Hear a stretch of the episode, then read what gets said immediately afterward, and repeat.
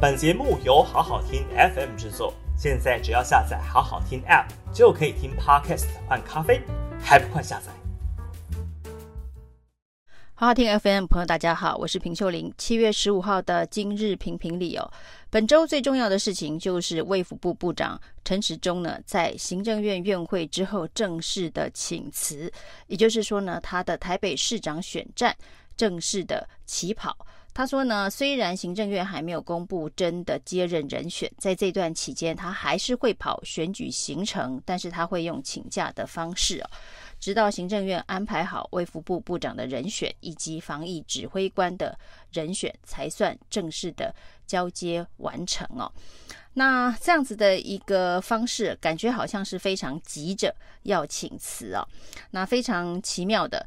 那之前呢，他说这个政务官呢、啊、是自由业，没有任期的限制哦。那该走的时候就可以走。那他也提到说，要在防疫的阶段性任务完成之后，他才会请辞。但是这两件事情呢，显然他的言行并没有很一致啊。那至于他该什么时候起跑，他现在选择的是请辞起跑。就是我一方面请辞了，也就代表说我可以开始跑选战，但是因为我的接任人选还没有确定哦，还没有交接完成，所以我就先请假、请辞、请假选举啊，那把三种奇特的这个情境啊融合在一起。事实上，陈时中有必要这么早请辞吗？在民国的这个苹果的网络民调当中哦，其实有百分之七十五的人认为说陈时中不不用急着请辞啊。那显然这一个网络上面的这个风向啊，是要告诉大家说陈时中陈时中没有这么急着要对这一个辞职这件事情付诸行动。但是呢，显然陈时中团队并不相信这个网络的风向是真实的民意，所以呢，有百分之七十五的人说他不用急着辞啊，可以等到呢这一个党政高层啊，包括了苏贞昌，包括了这个呃新的卫福部部长以及防疫指挥官，这一切都安排妥当，他再去请辞参选就可以，但是他却急着在这个时间递出辞呈。呃，看起来他是不相信这个苹果的网络民调。事实上呢，这种苹果的网络民调啊，其实不是正式的这个抽样的方式哦。那所以呢，这些数字很多时候都是网军用来带风向。这个结果呢，我们可能只能够呃认定说，有非常多的人在呃护航陈时中哦，认为请辞这件事情对他来讲此刻并不急啊。啊，时间的节奏可以掌握在陈时中自己的手上。那另外一个类似的民调，也是苹果在这一两天的网络民调，他做的是啊，侯友宜跟林佳龙的支持度，侯友宜居然是以百分之八十三的支持度碾压林佳龙哦，这同样也是不可信的网络风向哦。呃，侯友宜再怎么强哦。那跟林佳龙做支持度的比较，也不可能是百分之八十三比上百分之十七啊。那这个实在是太小看民进党在新北市的经营啊。那这一个风向民调当中呢，这个风向调查，其实它基本上不能够叫做民调，可能是一个调查。那这个调查以这个风向还有这个网军的动员力啊，才可能是左右数据的最关键呢。包括七十五趴的人。认为这一个呃陈时中可以不用急着辞，包括八十三趴的人是支持侯友宜，只有十七趴支持林佳龙，这些都是带风向的调查而已哦。所以连陈时中自己都不相信哦，立刻就在行政院会之后请辞哦，因为他要参选这件事情呢，基本上已成定案。那说起他这个请辞哦，如果呢他在被征召的时候，呃，不要提到自由业，不要讲到就是呢他是要等到防疫的阶段性任务完成才请辞，非常负责，不要为自己啊立下这样子的一个。标准的话，也许他请辞落跑参选这件事情也很难成为话题哦。所谓的防疫的阶段性任务完成的定义到底是什么？那民进党的定义跟全民的定义可能有非常大的落差。蔡英文呢，在这个中执会征召陈时中的时候，有一段谈话。那这段谈话呢，跟大家现在所认知到的一个呃疫情，国际上面的疫情的发展，好像是在平行时空里头。蔡英文说呢，这个国际的疫情已经趋缓了，那台湾也恢复了正常的生活。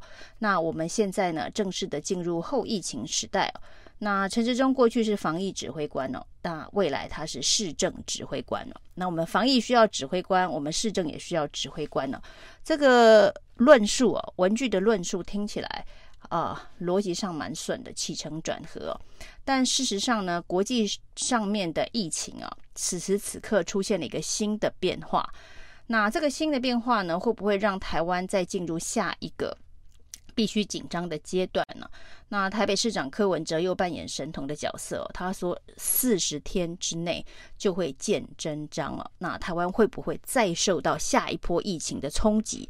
为什么柯文哲这么说？因为国际上面包括了世界卫生组织 WHO 已经警告了，那他们也开了紧急公共卫生的会议，告诉大家说这一个。COVID-19 Omicron 的 BA 五的变种病毒，现在已经成为很多国家的主要的病毒株，包括在美国，现在社社区里头呢的确诊案例当中，有百分之六十五都已经是 BA 五了。那包括了日本、韩国最近的这个疫情再度的升温，都是因为 BA 五的传播力啊，那比这个现在啊台湾的这个疫情的 BA two 要高非常的多，它就是一个传播能力更强，而且呢这个病毒会取代 BA two 的一个新的变种病毒，也就是说新的挑战要来了。那我们现在的这个边境的管制大幅的放松之后，这个 BA 五什么时候会进到台湾的社区？什么时候会变成大流行啊？那柯文哲说，四十天之内极有可能会发生哦。那以美国来说，现在每天大概也已经超过十万以上的确诊，而法国呢，在欧洲哦，呃，这个 BA 五也是主要的病毒流行株了。那这个。法国呢，在我们每天八九万确诊病例的时候，它那时候的这一个通报数字大概是这个一千到五千之间哦。但是现在 BA 五大流行之后，它现在每天的确诊病例也高达十二万，所以代表呢，这是一个具有传播力而且取代现有病毒的一个新的变种病毒。那全球的这一个病例报告，上个礼拜以周。周比来讲哦，上个礼拜跟这个礼拜相比哦，又增加了百分之三十哦，看得出来这一个病毒的传播力持续的在增强当中哦。所以呢，蔡英文的这个征召陈时中谈话说，国际疫情趋缓了，那台湾恢复正常，我们要进入后疫情时代，呃，听起来像是一个平行时空的征召谈话。